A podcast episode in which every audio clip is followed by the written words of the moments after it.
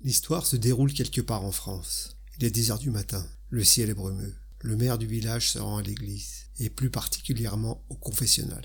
Le prêtre qui officie depuis de nombreuses années est un grand fan de films policiers.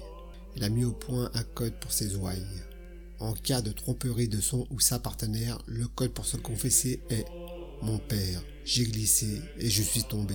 Seulement voilà, un beau jour le prêtre est muté et un nouveau prêtre est affecté au village. Ignorant le code, après une semaine, il reçoit le maire du village en confession. Bonjour mon père, je suis le maire du village. J'ai glissé et je suis tombé. Ah bonjour mon fils, vous tombez bien si je peux me permettre.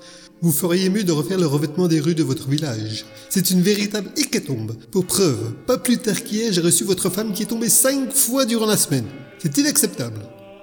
Oh Et oh, monsieur le maire, ça va? Pourquoi il est évanoui ce con